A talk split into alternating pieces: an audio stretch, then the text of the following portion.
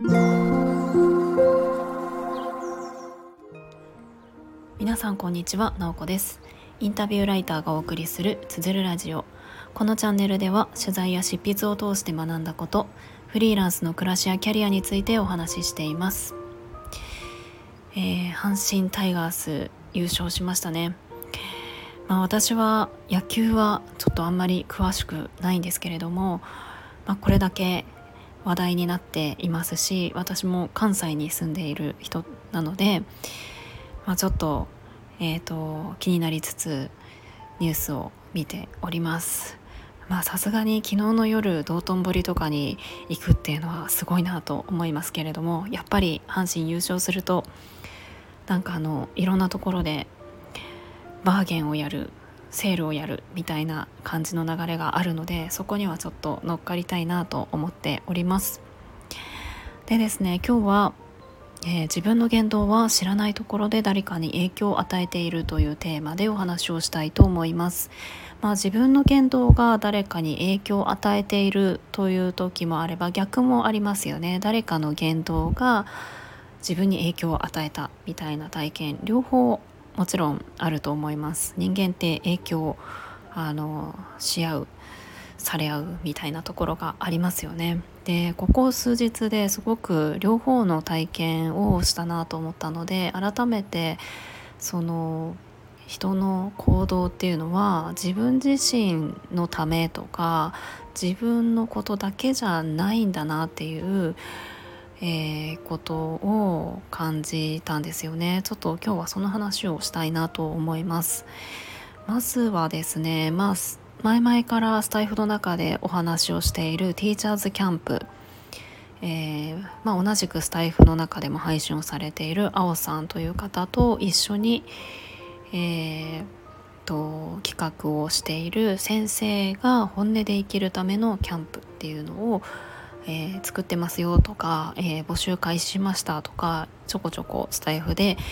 えー、お知らせをしているんですが、まあ、応募があの申し込みをしてくださったりとかして本当に、えー、嬉しいなって思っているところではあります。あの満席定員で開催することができるということが決まりました。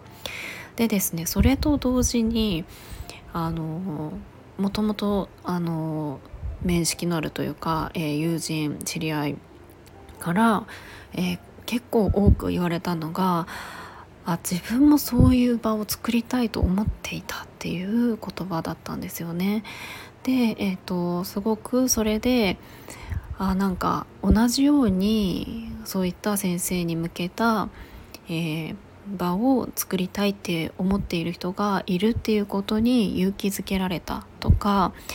あこういうのすごくいいねだから一緒にやろうよっていう風に声をかけてくれたりとか何かいろんな反応があったんですよね。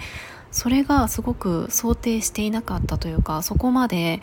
あの全然考えていないことだったので、まあ、私はこうこの募集を開始してあ申し込んでくれる人いるかなとかどんな人が申し込んでくれるかなとかこうドキドキしている感じだったのでそのいろんな教育関係者の方からの反応をこう聞いてあそれがすごく嬉しいというか、まあ、このプログラムが今後どういうふうに、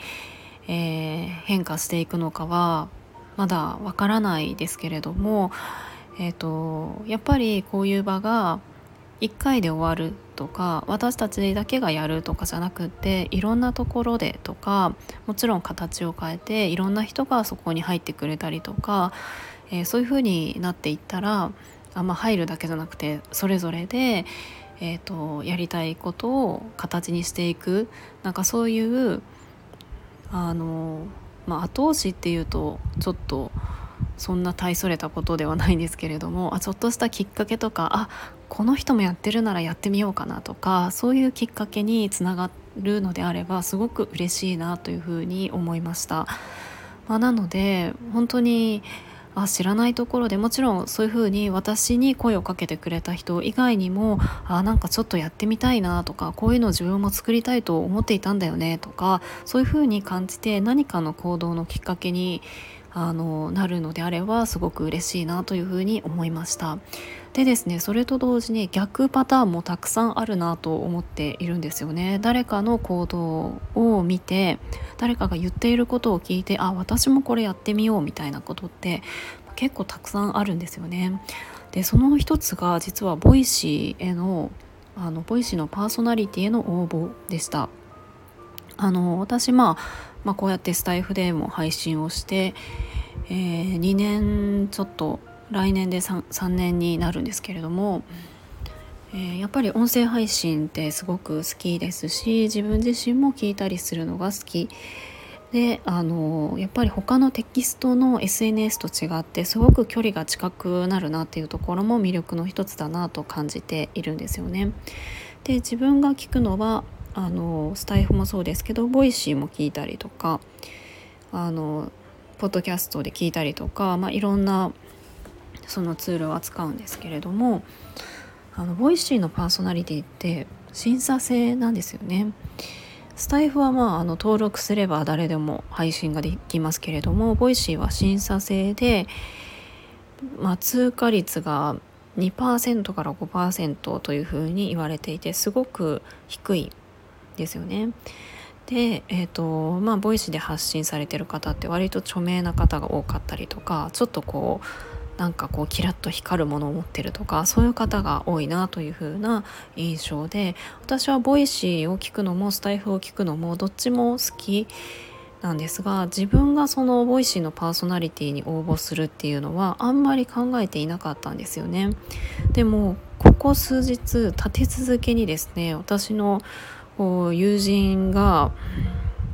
Voicy のパーソナリティになっていっていてえなんかすごいなというかもちろんそのパーソナリティになってる方たちってすごく、うんと、魅力的なんですよね。やってることとかもあ確かに通過するのも納得だなというか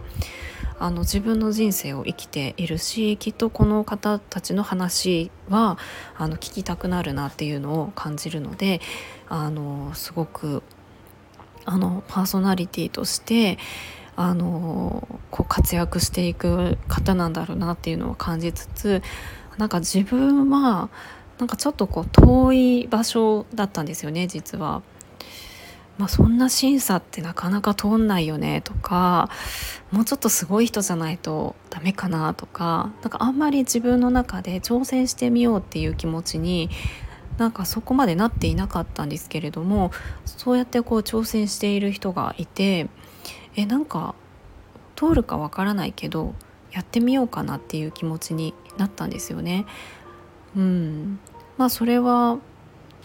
まあ、通るかわからないし通ったらどういう発信をしていくのかもわからないけれどもやっぱり審査通ってそこで自分が発信していくことってなんか自分ももっとよりこう内容を磨いていくようなモチベーションにつながったりとかするんじゃないかなと思ってやってみようと思ってさっきですね応募してみました。初めて。はい。なんかねあの Voicy の応募のフォームがあってそこに入力して、えー、送信を押すと応募することができます。意外とですね応募は簡単というかそんなにこう難しいことを書く必要もなく自分が発信している SNS の URL を貼ってあとはどんな配信をするのかを書いてあとは自由記述があるのでまあいろいろ思いがあるのであればいろいろ書きみたいな感じで、えー、送信することができました。なのでちゃちゃっと書けるのであれば5分くらいで本当に、えー、できるような応募フォームでした。何回もチャレンジしてる方もおられたりして私もこうどういう風になるかわからないですけれどもあなんかちょっとパーソナリティ Voicy パーソナリティですっていう風になったらちょっとかっこいいなと思いつつまあでも私はスタイフの世界観は Voicy とは違ってすごく好きなのでえっと、まあ、通ったとしても通らなかったとしてもスタイフは続けていきたいなと思っています。はいということで今日は自分の言動は知らないところで誰かに影響を与えているというテーマでお話をしました、えー、皆さんの行動も、えー、直接耳に入らなかったとしても誰かの、えー、行動を変えていることってあると思うんですよねはいということで今日も最後まで聞いていただきありがとうございました。もいもい。